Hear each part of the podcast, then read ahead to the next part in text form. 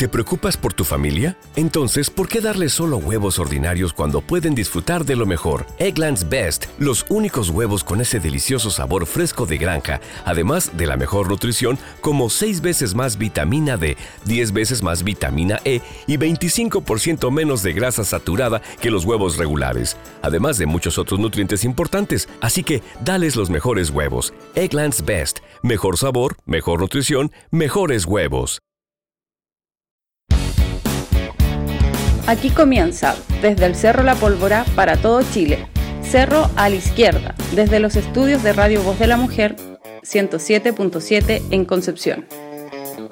Muy buenas tardes a toda la gente que se está conectando a una nueva emisión de Cerro a la Izquierda, sonando en vivo y en directo este sábado 12 de septiembre de 2020 por Facebook e Instagram Live. Un abrazo para todos, para todas. Viene un gran capítulo en este septiembre, que siempre es un mes tan importante para Chile.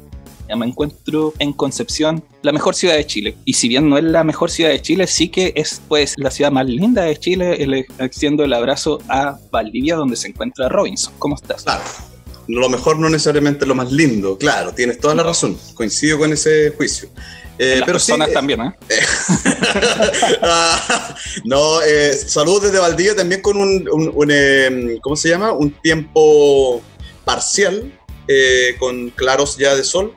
Eh, y muy interesado en hablar hoy día de cosas que están sucediendo que pueden ser muy sintomáticas de los tiempos en los que estamos, tanto en el Perú como en Colombia, y evidentemente, sobre todo, hablar de la situación en Chile, de cómo estamos viviendo esta pandemia y, y cosas que están anexos a ello. Así que saludos para todos y todas. Ya, pues, y ahora, donde está más lejos nuestro corresponsal desde Lima, Perú, el jumbelino Julio Rocha. ¿Cómo está, Julio? ¿Qué tal, Jano?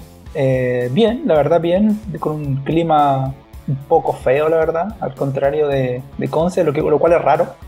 Pero eh, aquí aguantando y soportando el clima y la situación política de la que vamos a estar conversando también un ratito. Así que tenemos cosas contar. Así es, vamos a estar hablando de la situación política en Perú, que, poco se habla acá en Chile, generalmente somos un país bien eh, autorreferente, nos gusta mirarnos del ombligo, como que hablamos en los países vecinos cuando está la cagada nomás, o algo así. Como ahora, por ejemplo, hoy día. Como por ejemplo hoy. como por ejemplo ahora. Disculpennos, amigos de Sudamérica. Vamos a hablar también de Colombia, de eh, la extensión del estado de excepción en Chile y muchas cosas más a la vuelta de esta pausa musical. Hacemos cerro a la izquierda en unos minutos.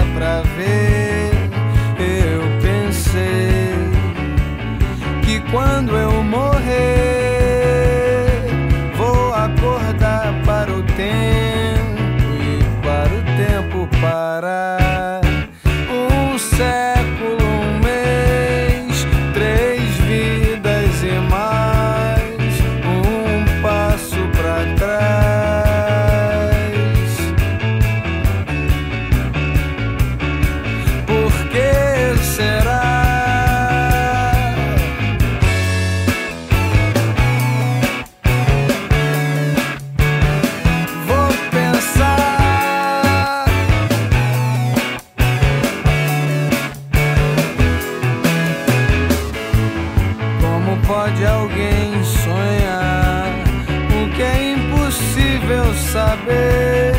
Não te dizer o que eu penso já é pensar em dizer.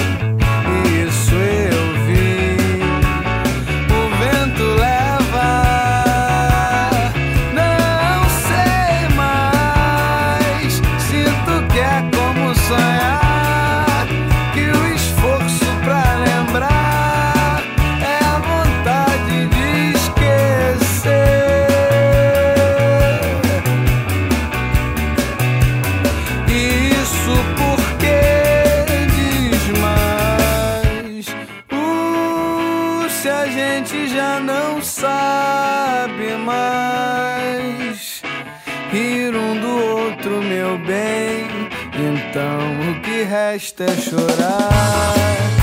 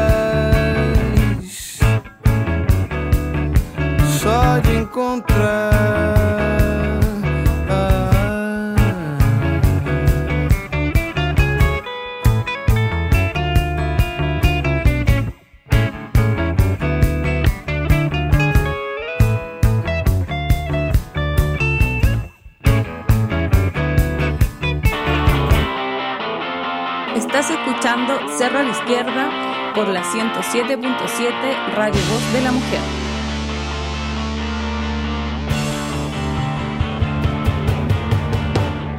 Seguimos haciendo cerro a la izquierda en este día sábado 12 de septiembre de 2020. Me encuentro con Robinson, con Julio y el Nelson que se integra desde Quillón, Sí, hoy día con mejor sonido. nueva- mejor sonido y en nueva locación. Así que un saludo afectuoso, muy motivado de hablar esta tarde eh, cerrísticamente el día de hoy. Está como acostado.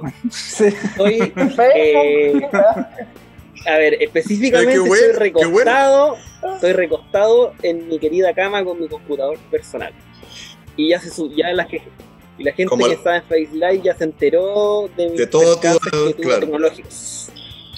Como al Jano que yo le dije cuando empezó esta conexión, le dije, el Jano está ya choyoncado y no me entendió lo que le quería decir. Nunca había escuchado esa palabra. No, Chilloncado, yo sí. qué citadino, qué citadino. Pero es que yo soy de la ciudad. Yo no soy. de- Yo soy de Concepción. Soy No, si yo nací en, nací Talcahuano yo también, pero igual me la sé, pues. No tiene nada que ver. Oh, soy un hombre urbano. Joven urbano popular. Urbano popular. Eh, es que eso es mucho podcast, mucho podcast ahí por Ñuñoa Providencia. Se le está olvidando el idioma local. Grande café con nata. ¿Lo escuchan? Sí, te escuchamos siempre. Oye, démosle porque tenemos que hacer este análisis muy importante. Ya. eh, mira, al día de ayer.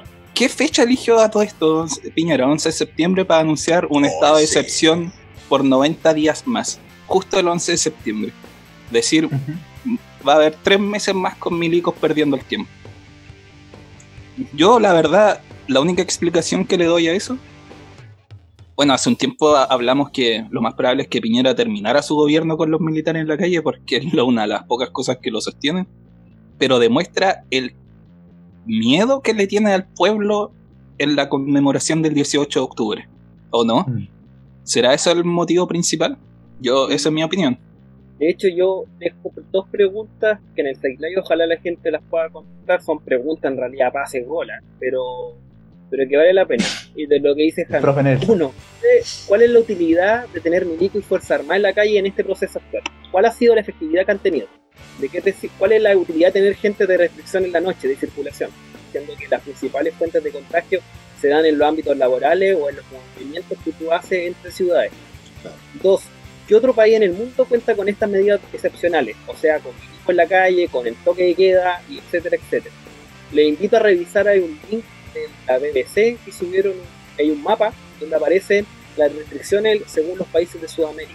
Y ahí se van a dar cuenta un poco las características bastante excepcionales que tiene el caso chileno. Dejo esas preguntas ahí y concuerdo con Jano. A mí claramente esto tiene que ver un poco con esta estrategia de Piñera de sostenerse con los militares y por otro lado el miedo que le da enorme al aniversario de la conmemoración del 18 de octubre.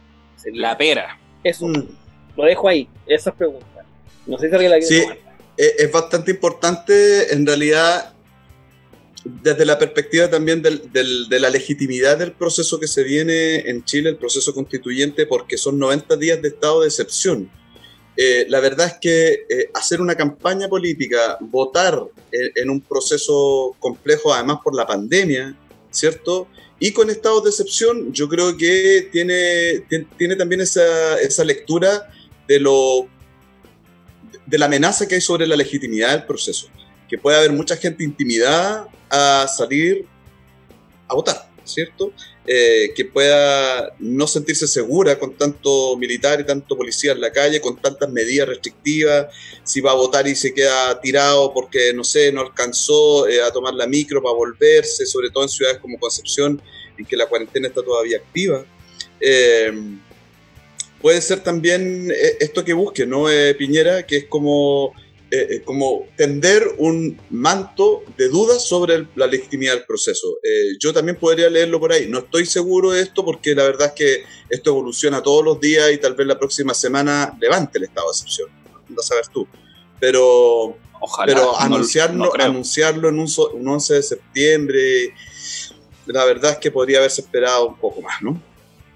Podría haber esperado un día. O haberlo adelantado. Claro. Y ya la señal era distinta. Si ustedes tienen que saber que en, política nada es como al azar.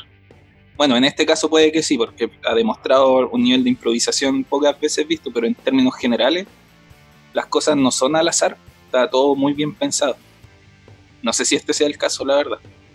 Bueno, este gobierno se ha caracterizado por no tener en todo caso en, en, en otras ocasiones, así que como que está dentro de ese marco también.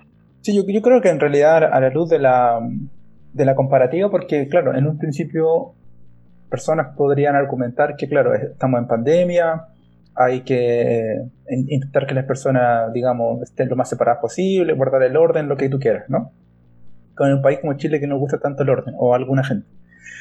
Pero claro, a la luz de la comparativa que planteaba Nelson, eh, no tiene sentido. Eh, y la única respuesta que va quedando es, claro, eh, es un miedo, no sé si justificado, ¿no? La verdad.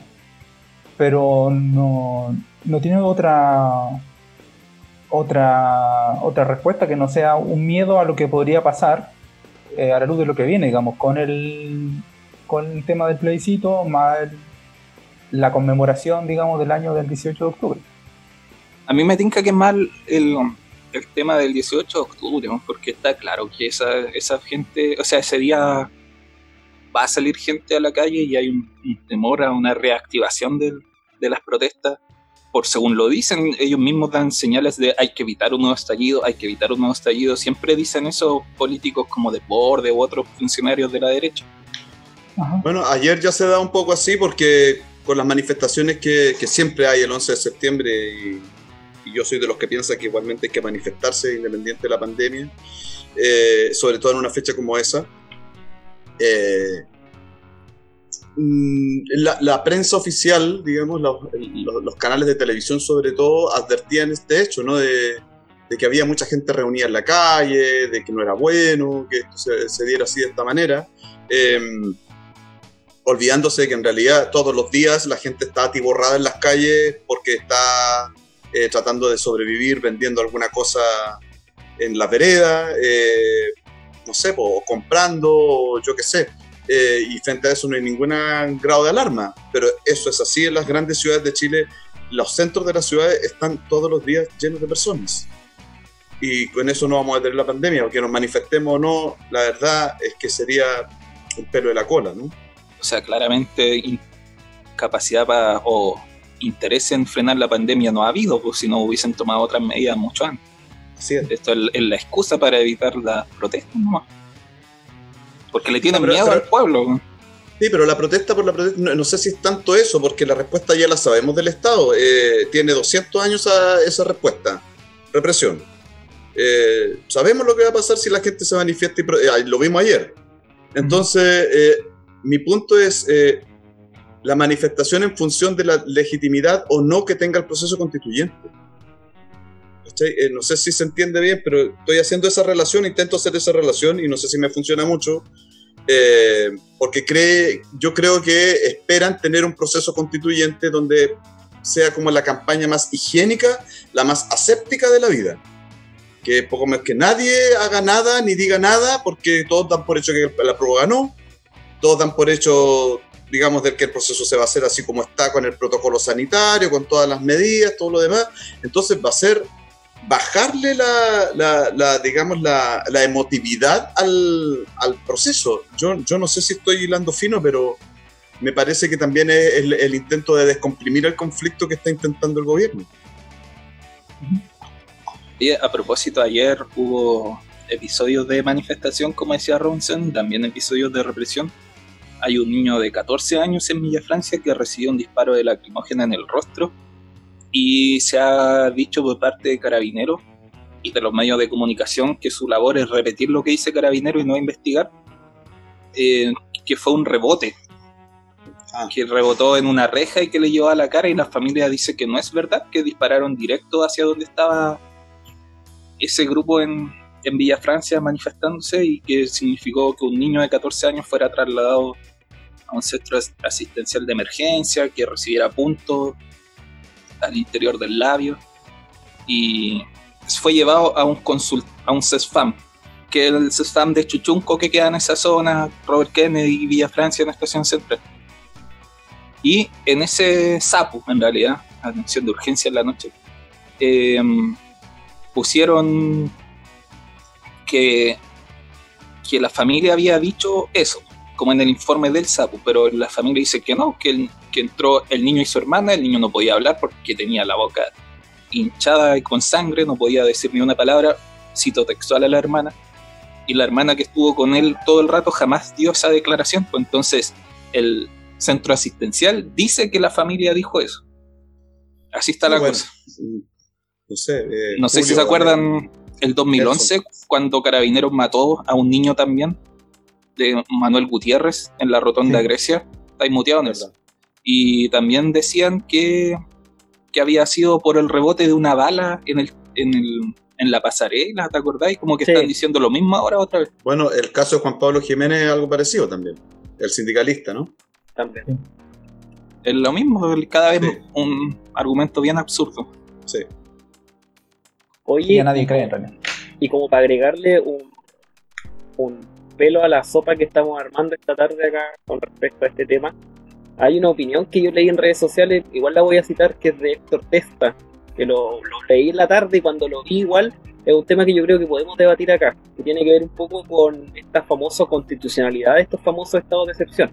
Voy a, voy a leer un extracto y la idea es quizás poderlo comentar o poderlo debatir a partir de eso.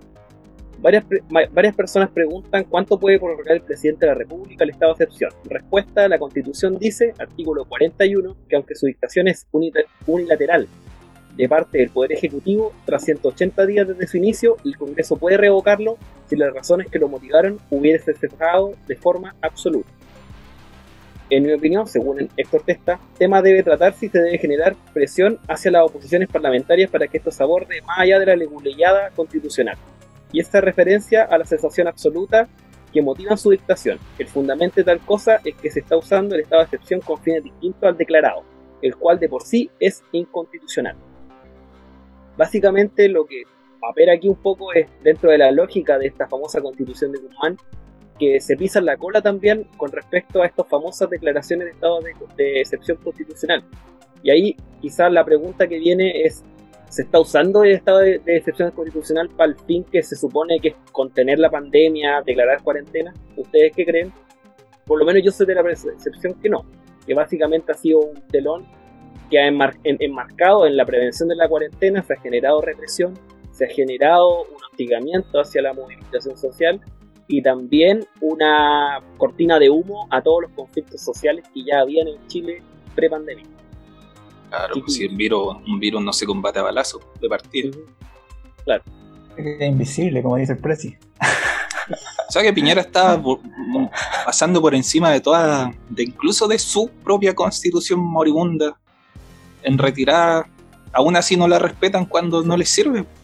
Yo no sé si ustedes conocen algún, alguna función específica que estén cumpliendo los militares en este, en este proceso, aparte de estar afuera ahí parado con las pistolas o fusil. no sé, ayudando a trasladar gente, enfermo, alguna cuestión. No, Nada. eh, eh, es la verdad bastante ridículo todo porque a- además eh, donde podrían haber tenido alguna utilidad fue justamente con el paro de camioneros, por ejemplo. Por ejemplo. Eh, que el estado de emergencia o estado de excepción permitía, por ejemplo, eh, intervenir en, en, eh, movilizaciones que atentaran contra eh, el buen desarrollo de las medidas para combatir la pandemia.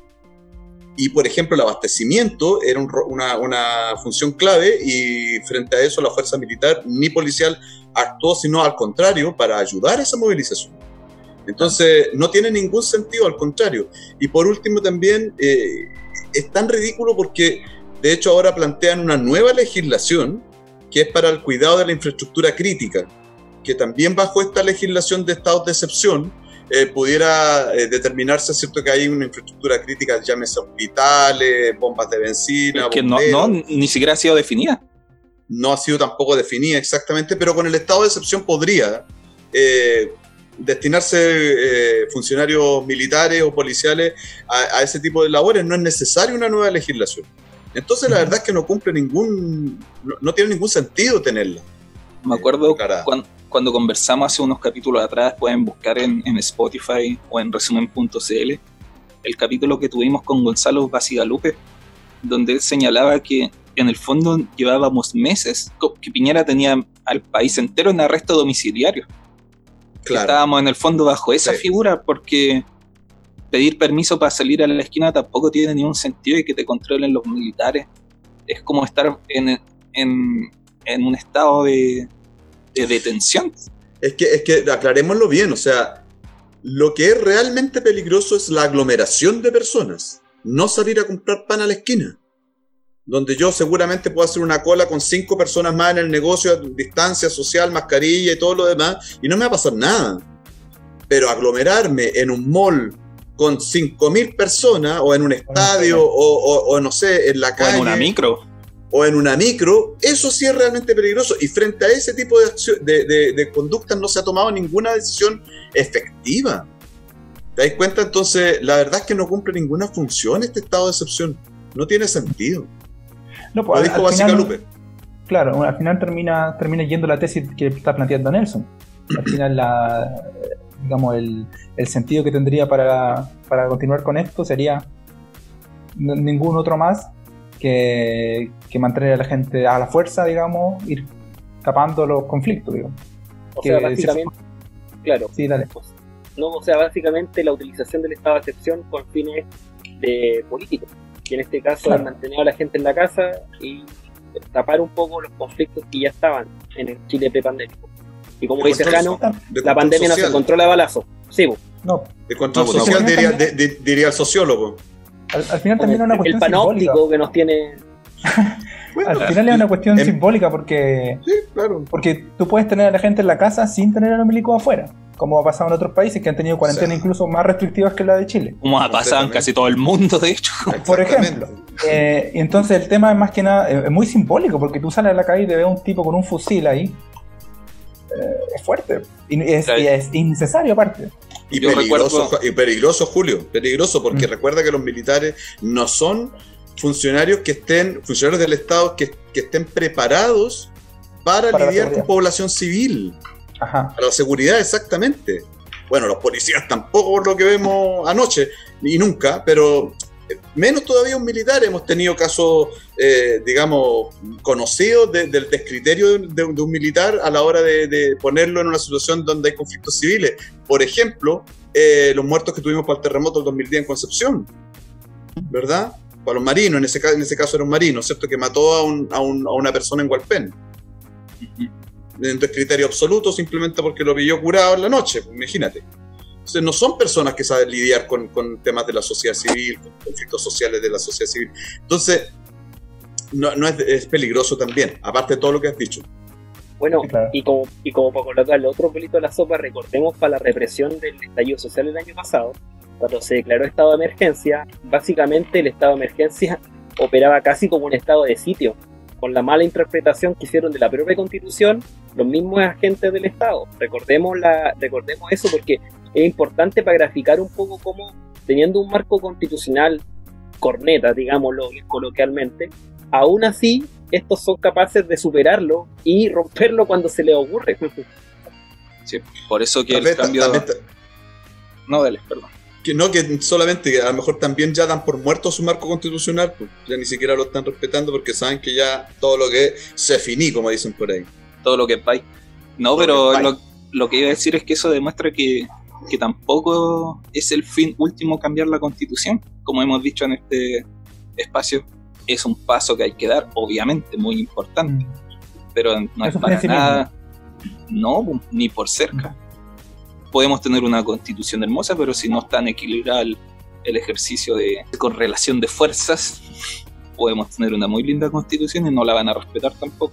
Sí, no, por supuesto, siempre ya vimos lo que pasó en 1973, por donde pasa- se pasaron la constitución. ¿Cierto? Hablando de constitución, el problema que hay en Perú es muy constitucional, de hecho, o se invoca mucho a la constitución. Cuéntanos. Eh, les cuento entonces. Sí. Le voy a hacer un- a cortar un poco la historia. Esto parte más o menos en el 2018, eh, cuando se renuncia el presidente anterior al actual, que era Kuczynski. el señor Kuczynski, sí, liberal de, de derecha, Pedro Pablo Kuczynski. Él renuncia en el 2018 porque se le encuentra, cuando, cuando explota el caso Odebrecht, el tema de la corrupción que explota en Brasil, acá en Perú y en otras partes también de, de Sudamérica, Acá también. Ah, acá también, en Chile también, pero se eh, como que Menor. más piola. Más piola, mucho menor, sí. sí. Y bueno, a él lo querían hacer un- como una vacancia, un impeachment, no sé cómo sacarlo, digamos, al Congreso. Una acusación Y- constitucional, ¿no?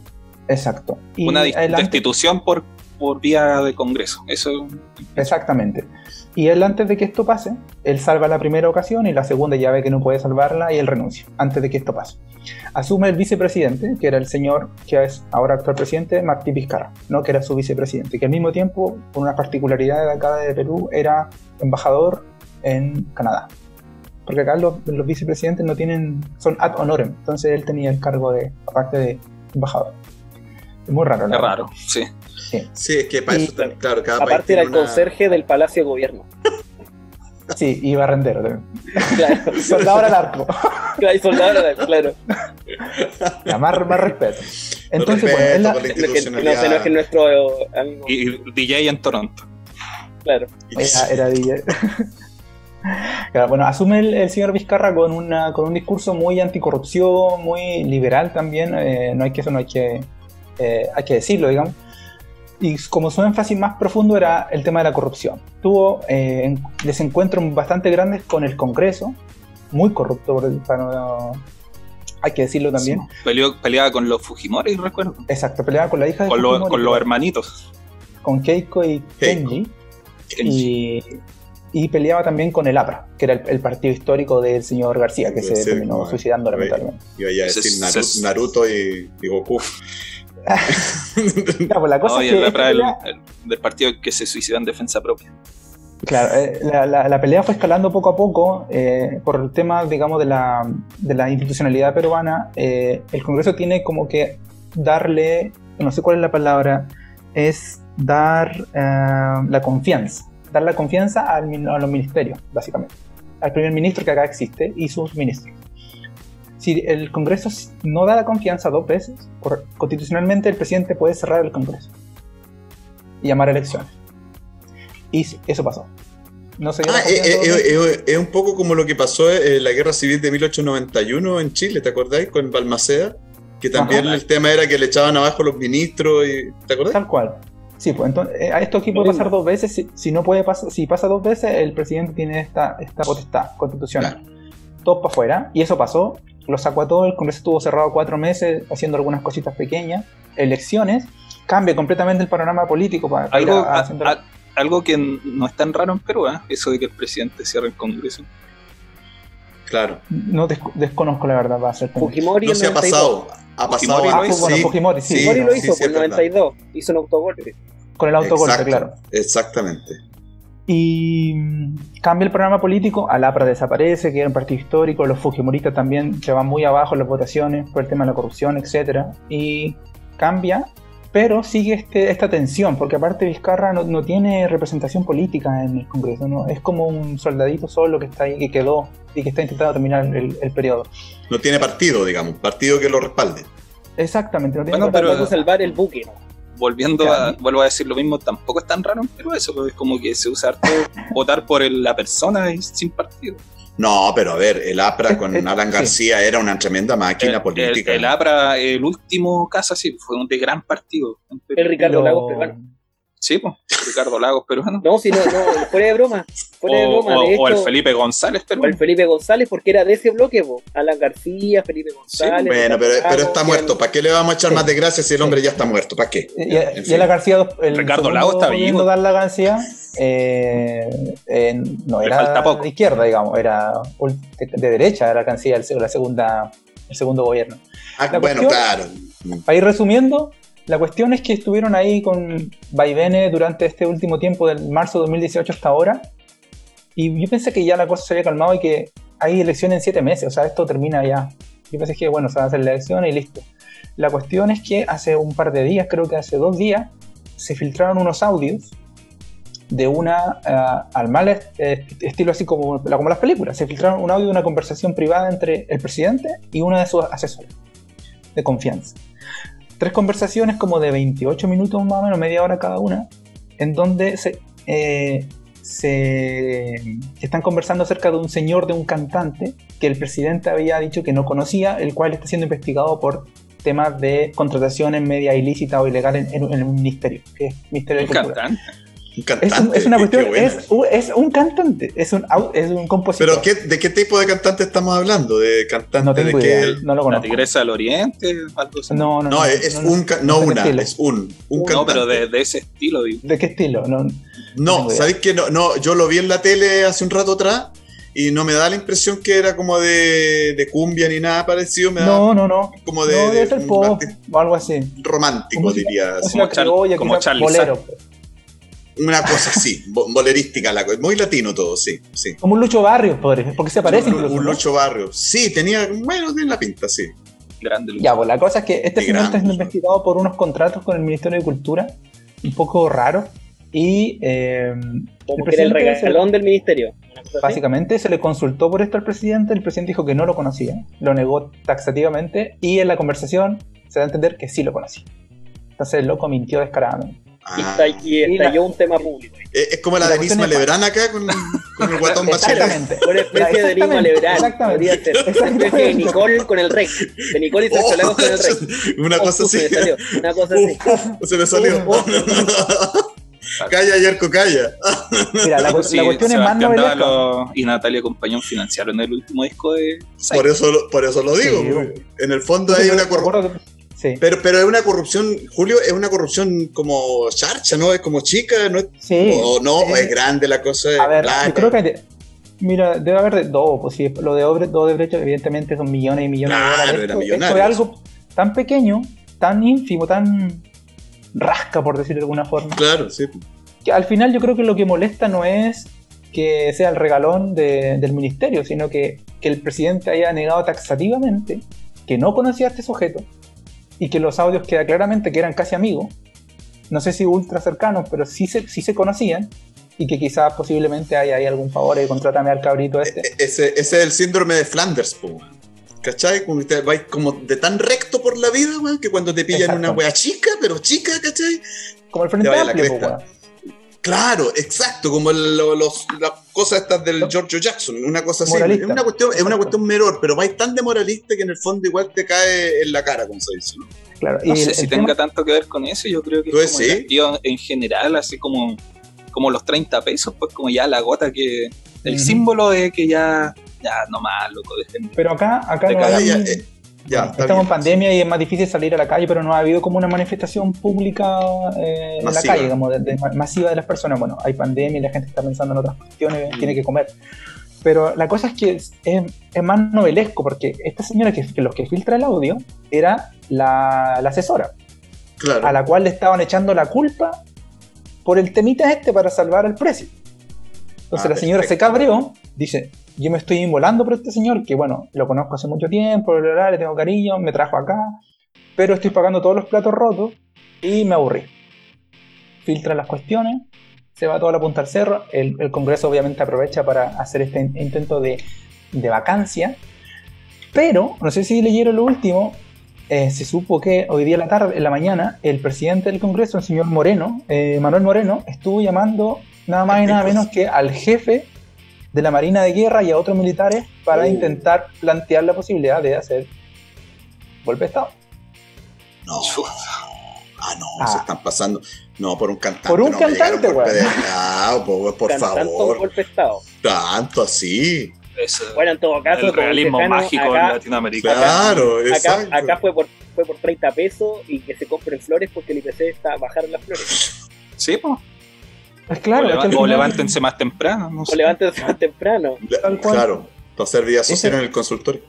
Claro, Entonces, también. Eh, tiene varias aristas porque al final es una cuestión rasca, chica, que uno podría pensar Oye, que tiene importancia, pe- pero- pero explota. Pero tú ves, por ejemplo, la posibilidad de que haya algún sector político que pueda canalizar ese descontento y que, y que se salve los muebles, como se dice, ¿no? Eh, No, ¿sabes qué? Hay, acá hay, hay muy poco, eh, digamos, proyecto político. Acá lo que hay es intentar arañar y ir a, a, a cotear. O sea, y a forrar.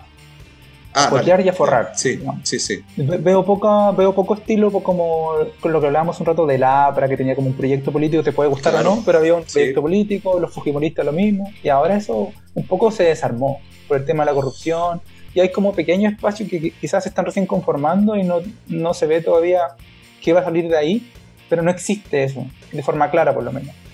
Y, y más que nada caudillismo, eh, como por ejemplo este señor Moreno que se va es- con esa en la bola, por llamarlo de alguna forma, de empezar a hablar con los generales para ver si le puede hacer un golpe de Estado al presidente. Y pueden eh, irse como en una bola así boliviana de poner a Moreno en la presidencia como pasó con Exactamente, Áñez, ¿no? ese es el tema. El, el tema es que eh, en Perú eh, asume el vicepresidente, si, renuncia el presidente, que ahora eso pasó, si re- pasa de nuevo, asumiría el segundo vicepresidente que renunció. Si Sí. no hay segundo vicepresidente, eh, asume el presidente del Congreso, que es el señor Moreno, por eso que está tan interesado de que hagan el Mm. golpe. po. No sé. o, que- o de que apoyen, digamos, la vacancia, digamos, para hacer presión, digamos, que la fuerza No. militar haga presión en ese sentido. ¿Y tampoco se pueden adelantar las elecciones?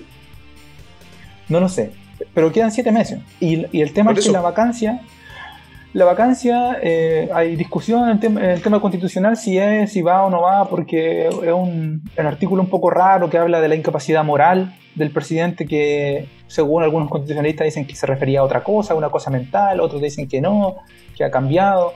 Entonces, es bien raro. Mo- Moral, me imagino que se refiere a la corrupción, justamente, ¿no? Eh, es que se escribió en 1839 ese artículo, según lo que Ah. yo leí, y, te- y hacía un poco alusión a temas mentales, de que el presidente no pudiera eh, hacer juicios, que estuviera Claro. incapacitado a Sí, hacer sí, juicios de integrarlo interdicto, claro. Como, se ha planteado acá también. Exactamente, pero en otras Sí. constituciones dice mental claramente, acá dice moral. Moral, claro, Entonces- que es muy raro eso. Entonces ¿no? acá se, se ha llevado un poco a esto, a lo, a lo moral, digamos, de los valores morales, que diferente, ahí obviamente pueden ser distintos, obviamente. Entonces queda, queda un poco confuso y ahí está un poco esa- ese cuestionamiento si va o no va, si corresponde o no corresponde. La cuestión es que lo van a hacer igual y vamos a ver qué pasa porque con este tema ya cuando se pueden meter los militares queda un poco más, un poco más complicado. Claro, no, es Pero terrible. no es pelea chica. Sí, y en ese sentido, el Vizcarra ha tenido un, un, un pasar bastante accidentado por su presidencia. No sé si tú pudieras hacer una evaluación más general, Julio, de- del, de- del gobierno de Vizcarra, ¿cómo lo has visto en términos generales? Claro, él llegó, él, como te digo, era embajador en Canadá, una persona liberal porque era parte del gobierno de, de Kuczynski, comparte sus valores y bueno, supongo que en Canadá tuvo, eh, se empapó de esa cultura un poco, obviamente, como embajador viviendo allá, llegó con esta idea de modernizar, digamos, las instituciones, de sacar la corrupción, y eso digamos, digamos se estaba haciendo, digamos, y, yo- y en algunas partes se, sigue, continu- se continúa, por ejemplo, el Ministerio Público u otras, eso sí sigue adelante, pero eh, en términos políticos le ha costado mucho por el- las peleas con el Congreso, porque no tiene bancada, está como solitario, porque lo de la bancada de PPK, cuando él se va y renuncia, se desarma, por el tema de la corrupción, explota, eso es, es como cuando la novia María murió, Claro. desapareció, Eh, más aún cuando él cierra el Congreso, porque el Congreso nuevo, él no tiene grupo, no tiene partido, no tiene nada, No tiene nada. Entonces, nadie- es solo. está solo, no tiene una bancada del Congreso porque nadie se postuló. Él dijo que no se iba a repostular, que le interesa como terminar lo que, Mm. lo que corresponde a irse. Y bueno, con su ida con su más y sus menos está, digamos, haciendo la pega de a poco, lo que se podía. De hecho, acá la gente como que lo tiene muy en alto, mm, Sí, alta calificación es por el, popular. por el tema, por el tema de la corrupción, de que está viendo contra la corrupción, a pesar de que es muy pro empresa y va un poco del tema, ha tirado bastante para abajo los sindicatos y ese tipo de cosas. Pero, pero bueno, estaba ahí, estaba ahí, le Oye, quedaba poco. Al menos desde fuera, una de las cosas, quizás estoy equivocado, pero lo, lo que uno ve desde acá, que uno de los poderes del Estado que funciona bien en, en Perú ha sido el judicial. Eh, no es menor que Sí. tengan tanto No, expresidente Yo sabéis que eso no sé cómo con- analizarlo. condenado, porque, por ejemplo, en Chile sería impensado tener a un expresidente Impensado tener a- preso. no, no, nos da como que nos da julepe ver la weá que nos digan, nos muestren la verdad en la cara, yo creo. Bueno, veamos, O porque también hay más presiones políticas también. claro, Yo creo que con el caso chileno con lo que pasó en la fiscalía ahora esta semana, po. con el, Claro. con, el- con la, con la presión para que cambiaran el fiscal a cargo del caso, eh, en este Sí, caso sí, que estaban afectando a, no me acuerdo, que, no sé si era Carabinero o otro que presionó al gobierno, en este caso chileno, al, a la fiscalía. Entonces, igual, te hablo un poco del- de la comparación con el caso peruano con el caso chileno. Sí, pues lo bueno, por, por algo renunció Gajardo, lo salió diciendo, el tema que pasó con el cuando pusieron al fiscal nacional, este Abbott, que totalmente para que cerrara los casos de, es- de, de la de financiación. De financiación de la poli- irregular de la política. Exactamente. Eh, entonces hay múltiples. Lo, lo que tú mencionabas también creo que era por la querella que le pusieron a Mañalich y a Piñera. Sí, ¿no? Era por eso. Era por eso, Sí, sí, de hecho era era, por por eso. eso. Ahora estaba No, revisando y- el, el- De hecho, hasta le intentaron hackear la cuenta, dice Abbott, hubo un intento de ingresar con su clave a la sucesión de, de la fiscalía. Ah. Oye, em, Entonces, bueno, eh, respondiendo a eso, eh, sí, eh, es, es interesante de analizar, por el final es triste porque al final están presos por corruptos, pero si tú ves por el específicamente el aparato judicial, bueno, funciona, digamos. Es que Claro. también es, es tan alta, es tan profunda el tema que sería muy, muy inaceptable que no funcionara, digamos. porque oye, pero si eh, acá también hay pruebas y es todo muy profundo y no pasa nada. Y en, bueno, en otros países latinoamericanos también. Por eso digo que es como un elemento rescatable que sí hayan condenas. Creo excepto Toledo que está, que está jugado, digamos. O sea, Ah, claro, se jugó, se pero jugó, tiene claro. condena. po. No, pero Fu- Fujimori lo vimos nosotros ante el tribunal, preso, con todo el show que hizo de que estaba tan enfermo mucho tiempo y, y igualmente estaba condenado. O sea, Bueno, y, y Alan García se suicidó antes de que lo tomaran preso, po, porque igual Bueno, tenía- Ollanto, Ollantomal hasta tuvo preso igual. Ollanta Con la Humala señora. también. Con la Sí. señora estuvo preso. La, la justicia es como lo que salva la institucionalidad en, en Perú, pero el resto, el sistema de partido, el, el Estado en general, está en una condición bien precaria, parece, ¿no? Sí, sí. Sí, de hecho, eso hablábamos hace un rato aquí en la casa, que al final esta, esta, esta mirada tan cortoplacista, sobre todo del- del- de los partidos políticos, no sé por qué será por inexperiencia o por, no sé, mezquindad, lo que sea en realidad, eh, poner los intereses propios por sobre los de la nación o de los del lo que es sea, colectivo. del colectivo, al final eso es lo que tiene más jodido aquí el tema. Porque... Mal latinoamericano. Exacto, exacto. Al final es esa situación. en la que- y, el- y lo más paradójico es que el Congreso de Vizcarra es el que lo está sacando. Porque, Pero no sería tan de él entonces, si lo está bueno, sacando. claro. Oye, Hay que ver que realmente si se cumple el tema del golpe. Lo más preocupante eh, es que los militares quieren intervenir en la política peruana. Eso sería lo más preocupante porque siempre sabemos que los que Sí. pagan el pato en esas circunstancias siempre son los civiles. Y Sí, eso, es- lo- eso lo- sí que es preocupante, sí hay que estar Lo que hay que recalcar sobre eso es que, bueno, yo lo que, es, lo que, se, ha salido, lo que se ha sabido, digamos, no, es- no, no tengo toda la información, pero lo que se ha expresado es que eh, ha, ha sido el- los civiles los que han llamado a los militares para eh, ir ponderando, evaluando este tipo de cuestiones. ¿ya? lo están Entonces, haciendo y- a los a lo patito Elwin y Frey. A lo Es que Patito claro, siempre hay un grupo de civiles que, pero son justamente los que nunca responden por nada. No, pues. De hecho, pues son los demócratas, pues. Claro. Sí. Si los militares siempre han sido los marionetas, los tontos útiles, los que llaman para hacer el trabajo sucio nomás y después para que paguen las condenas en la cárcel, Claro. los que pagan condenas. Sí, pero quienes se benefician son otros.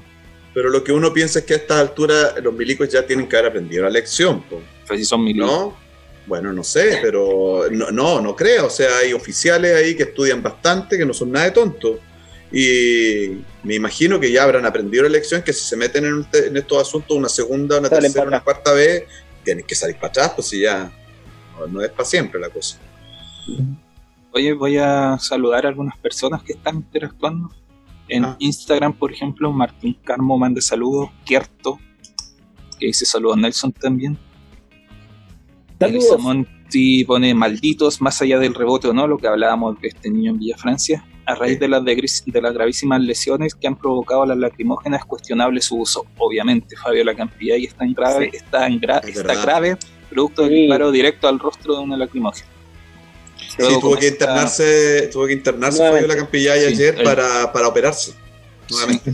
No, y está mal, creo que hasta tiene meningitis por lo que le... Así parece.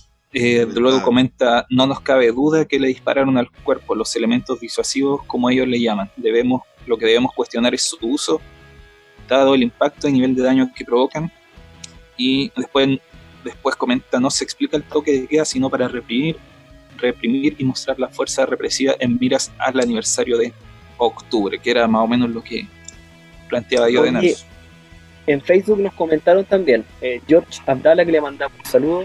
Hola, Alan hablando del, del caso peruano, en este caso, eh, sí, Alan García en la época de los 80 tenía muchas contradicciones. Quería estatizar la banca al más puro estilo Salvador Allende, pero se cuadró con Estados Unidos en materia de saldar la deuda latinoamericana frente a la propuesta de Fidel Castro de boicotear el FMI. En su segundo gobierno, sus postulados tiraron al neoliberalismo, apostando a privatizar recursos naturales nacionales como la pesca y apostando a expandir el complejo industrial minero en contradicción a los intereses de comunidades campesinas y ejecutando grandes matanzas como las del 2008. verdad. Eso no. Sí, hay un, hay un documental en Netflix sobre eso. Muy bueno. Saludos a gente que está acá. Pablo Albanese, que nos está viendo desde, desde Cataluña. Eh, Caminante Paz, Carolina Ah. Carullanca y de Osorno. Saludos para ella. Eh, Bernardo Neira. Hay gente que nos está viendo aquí en. Pero no, no han comentado aún. Ujú. Saludos a Cataluña, debe ser retarde ya. Tardísimo. Sí, debe estar, sí. debe estar desvelado el amigo. A lo mejor no está en Cataluña, a lo mejor está en otra parte. También puede ser. Ujú.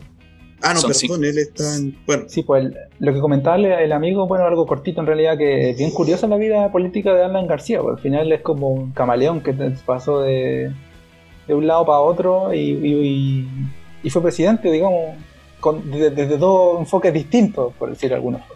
¿No? Rarísimo. Ni, ta- ni tan Es que- distinto en todo caso. qué ele- elegante Julio para decir dos enfoques distintos. Eso en Chile se llama, se dio vuelta la chaqueta, corta. Se chaqueteó. Se chaqueteó.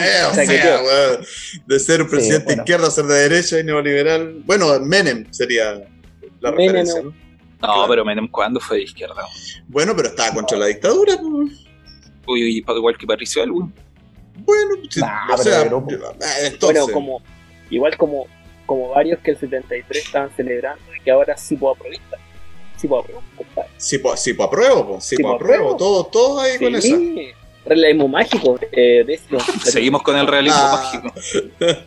Oye, no, si esto da para un análisis más general. Oye, pero no nos quedemos sin analizar lo que está pasando en Colombia, que es de una extrema Otro país hermano.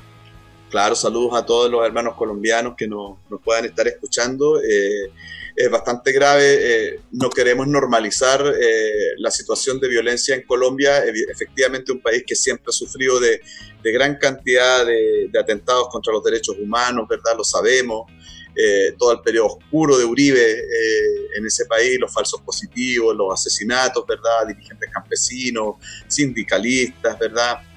Una tragedia además humanitaria. man. Exactamente, además del conflicto armado, todo eso lo sabemos, pero hoy pasó una cuestión de otro tipo. Eh, no hoy, perdón, ayer fue anteayer, que es el asesinato de Javier Ordóñez. Javier Ordóñez es un abogado, ¿cierto? Habitante de Bogotá, que sale a comprar cerveza ahí en su barrio y de repente se encuentra con unos po- policías que lo amenazan y después de eso lo castigan severamente, lo torturan y le aplican electroshock, cuestión que le provoca la muerte. Y con eso se desata una ola de movilizaciones en Bogotá por la violencia de estos policías y que termina con 13 muertos eh, hoy en Bogotá. Entonces ahí también hay una cuestión que nosotros sabemos, amigos colombianos, cómo puede ser la policía de brutal cuando se lo propone. Eh, pero esto en una sola noche, 13 fallecidos, a mí lo único que me recuerdo es de las protestas de los años 80 en Chile. Y me parece de extrema gravedad lo que está pasando con el gobierno de Santos, con lo que está pasando en pandemia Colombia, además, porque está muy afectada por la pandemia. Y me gustaría que habláramos un poquito de eso para no olvidarlo. ¿no? Oye, em, sin ánimo de, de, morbosidad, pero la muerte que sufrió el abogado fue brutal. Fue, brutal tiene un, fue una golpiza. Tortura. Eh, además de la, de la corriente, los golpes le reventaron el hígado, el cráneo. Tiene el hígado, nueve, fracturas. Nueve fracturas en el cráneo, golpes, eh, varios golpes en las costillas y además lo que tú dices, le reventaron el hígado. O sea, una muerte bastante brutal, salvaje, no, no tiene de verdad, perdón. Eh, así es que, no sé, yo creo que la gente se movilizó en Bogotá eh, tal vez hastiada también por este tipo de acciones de la policía, ¿no? Sí, claro. Podríamos recordar a George Floyd también y a tantos otros casos de violencia policíaca. Sí, que bastante similar. Bueno, Jacob Blake. Y volviendo al caso colombiano, este, claro, pues, tiene un, tiene un historial de, de fuertes represiones militares. Tenemos también la represión policial en los años 80 y 90, en esta llamada guerra contra el narcotráfico, eh, es un contexto de violencia y en este caso viene a ser una, una, muestra clara de eso y te muestra también un poco cuál va a ser las principales herencias del uribismo en Colombia y su impacto eh, importante en la, en, la, en la, población y en el pueblo colombiano. Sí. Una, una, herencia de muerte, una herencia de brutalidad y una herencia eh, de reacción. Recordemos, bueno, recordemos que Uribe ahora está procesado en Colombia por sí. sus vínculos también con el narcotráfico. Con el narcotráfico y con la corrupción en general. Exacto. Sí, e-, es un capítulo importante que, que, que un día hay que analizar con calma, también por los casos en Chile.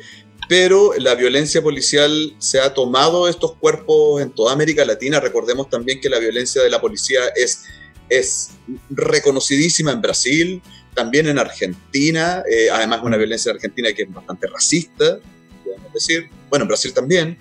Eh, tiene varios componentes muy significativos en México, ni qué decir también las actuaciones brutales de la policía en muchas ocasiones, lo, lo vimos en un, en un, programa en vivo, ¿se acuerdan que hicimos desde Jalisco, sí. desde Guadalajara, con el... Sí. Me acuerdo de su sobrenombre, no lo quiero decir, porque sé que tiene un nombre. Con, Esa persona tiene un nombre. y que Mauricio, también no me acuerdo. Mauri, Mauricio. Mauricio. Mauricio Sáez. Alias Chalaila. No quería alias decir Chalaila, pero eh, bueno, digámoslo.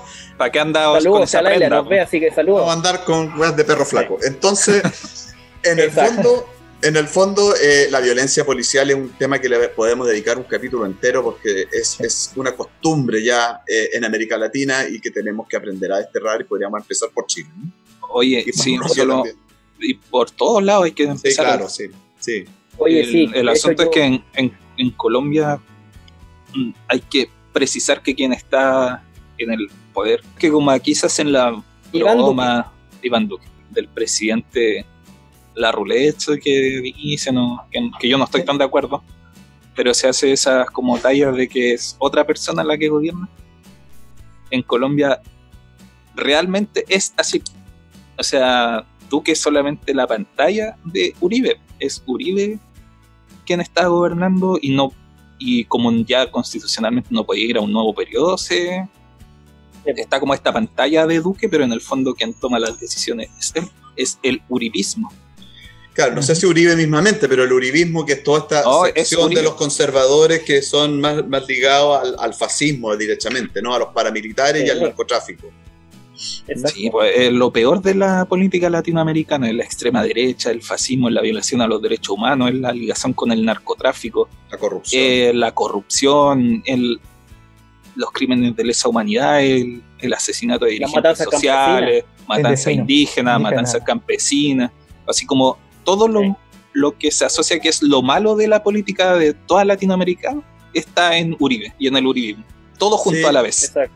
Sí, yo, yo quisiera en el fondo eh, enviar un caluroso abrazo a mis amigos y amigas colombianas, que tengo algunos, y, nada, yo, yo creo que es preocupante. Nosotros de repente nos retan por ahí porque hablamos de América Latina y yo sé que en Chile eh, eh, no es costumbre hablar de otros países porque somos tremendamente isleños y nos gusta hablar de nuestras cosas, pero es súper importante también, sobre todo con la cantidad de migrantes que tenemos hoy en día, con las relaciones que tenemos abiertas de todo tipo con otros países de América Latina y del mundo, eh, preocuparse por la realidad política de esos países también tiene que ver con nosotros. Y quisiera yo sobre todo hoy día, enviarle un abrazo cariñoso a todos los colombianos y colombianas que nos escuchan. Oye, y yo con una, como una nota al pie a esto, hablamos de Perú, hablamos de Colombia, hablamos de Chile, países sumamente represores, donde las fuerzas policiales son el Pacífico, hermano. en general. No, perdónenme, pero yo, te, yo, te, diría que Brasil y Argentina son igualmente represivos, o más.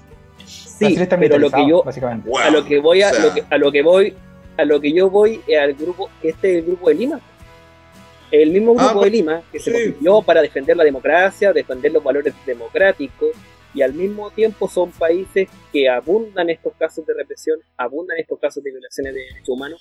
Yo creo que la conversa que hay que hacer en el caso chileno es el cuestionamiento absoluto al actuar de las fuerzas de carabineros y cómo replantearla y refundarla, porque en realidad ya no va para más. No, Carabineros debe dejar de existir. debe dejar de existir completamente. No puede refundarse, tiene que desaparecer y crear algo nuevo desde cero. Que vuelvan las milicias republicanas, no tengo idea, pero alguna otra cosa que no sea esto, ¿no? No, pero es que no, fuera de, la broma, no, no puede seguir existiendo Carabineros. la policía colombiana no poco puede seguir como, como existe. Y me gusta, me gustaría rescatar lo que decía Ignacio, son estos tres países y un par más que formaron un grupo para eh, sabotear como en, el continente al gobierno de Venezuela, acusando violaciones a los derechos humanos y como tienen a la interna, así como con qué moral. ¿En qué cara? Ah, o sea, siempre lo digo, yo creo que no hay estado en el mundo que no viole los derechos humanos, pero hay niveles.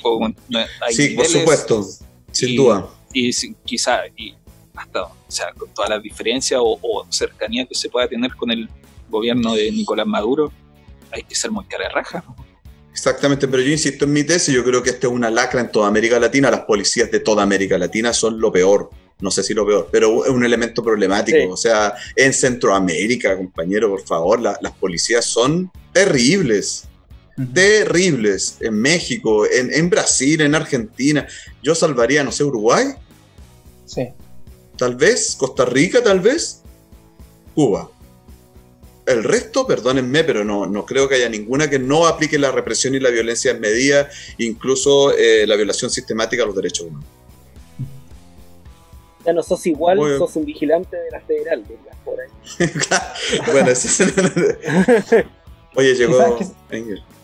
Quizás, me salgo del tema, pero una pregunta. Para ir cerrando. Eh, para ir cerrando, la, esta, esta lamentable muerte que se da en Colombia, ¿cuál es el motivo de la movilización anterior?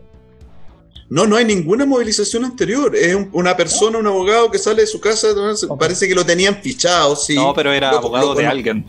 Sí, lo tenían. Caso. Exacto, lo tenían eh, eh, fichado, digamos, por ser un, un, abogado defensor de algún grupo, digamos, que a la policía le parecía indeseable porque le, dijeron, el amigo en el que estaba escuchó que le decían que de esta no se iba a librar o algo así.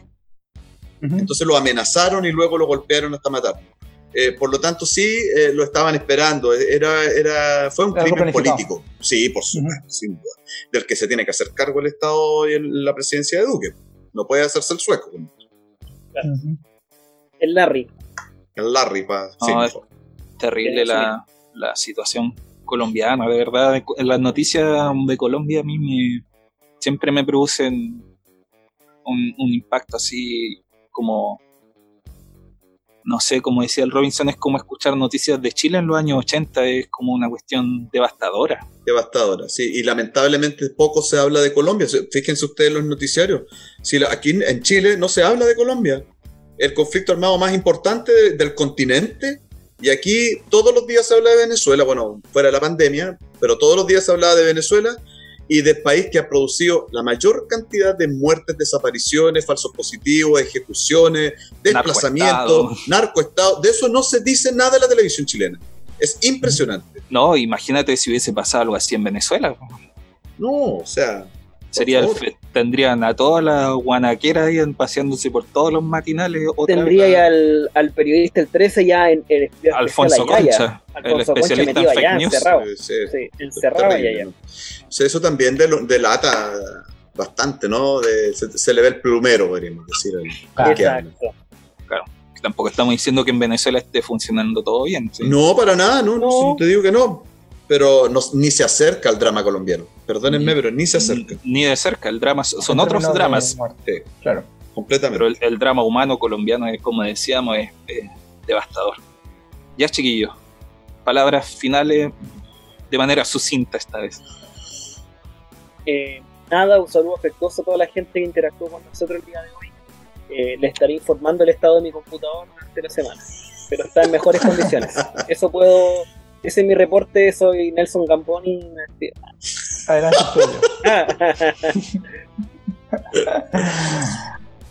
Un saludo a todos. Yo me despido y nada, gracias por, escucharnos. Un abrazo. y vernos también. Claro. Sí, yo también me despido. Eh, quisiera decir más cosas, pero la verdad es que no tengo nada más que decir que eh, eh, es septiembre eh, no porque ya haya pasado el 11, eh, no tenemos que estar atentos a cuestiones que tienen que ver con, con nuestro proceso histórico. Eh, seguimos pendientes de eso y también se vino en octubre muy movido, entonces no dejemos la calle, sigamos movilizados, no se confíen en el CIPO apruebo. No basta con el CIPO apruebo, hay más que, que hacer que solamente eso. Esos son mis y compartir memes. Y compartir memes, claro. La polera 9990 en el en el dragster. En el dragster, no. Omítelo nomás eso y córtalo. No va a quedar. que se van a enojar. Bueno, que se enojen. Compartan este programa, suscríbanse a todas nuestras redes. Los últimos capítulos han tenido bastante audiencia como podcast. Así ah, Jano, perdón. Una, una, perdona, esto sí que voy a tener que editarlo, pero se me acabo de acordar. Eh, antes de cerrar. Eh, este lunes a las 19 horas por el Facebook Live de Resumen ah, eh, vamos a tener el segundo conversatorio en torno a los 50 años de la Unidad Popular. Esta vez conversa el historiador Igor Goikovich con el historiador también Alfredo Riquelme sobre el, la derrota de 1973. Hay una columna ya dando vuelta por redes sociales y en resumen para que la lean. Está muy interesante acerca de cuál fue el rol de los partidos políticos en el, eh, en el golpe de Estado, eh, las consecuencias del golpe de Estado en términos políticos. Eh, está muy interesante. Se los recomiendo y los invito para el lunes a las 7 de la tarde. tampoco, tampoco lo voy a editar porque si quieren lo pueden buscar en, en Spotify. También va a quedar, queda, en el podcast de esas conversaciones. Se llama UP 50 años. 50 UP. ¿Sí? 50 UP lo buscan en Spotify y ya está el capítulo con Julio Pinto, el Premio Nacional de Historia, va, a estar el té. Y así. Eso. Gracias. Eh, decía, comparta este programa, suscríbanse, envíenselos a sus amigos, familiares y nosotros nos reencontramos el próximo martes a las 19 horas en un nuevo capítulo de Cerro Izquierda. Nos despedimos con Charlie Benavente, música del Diego Vivo con la canción Arauco, que no es lo mismo que Araucanía para los giles. Oh, ¿hasta cuándo? Ya. ya. chao. Tipo, papi. Chao. Ah, ya. chao, chao.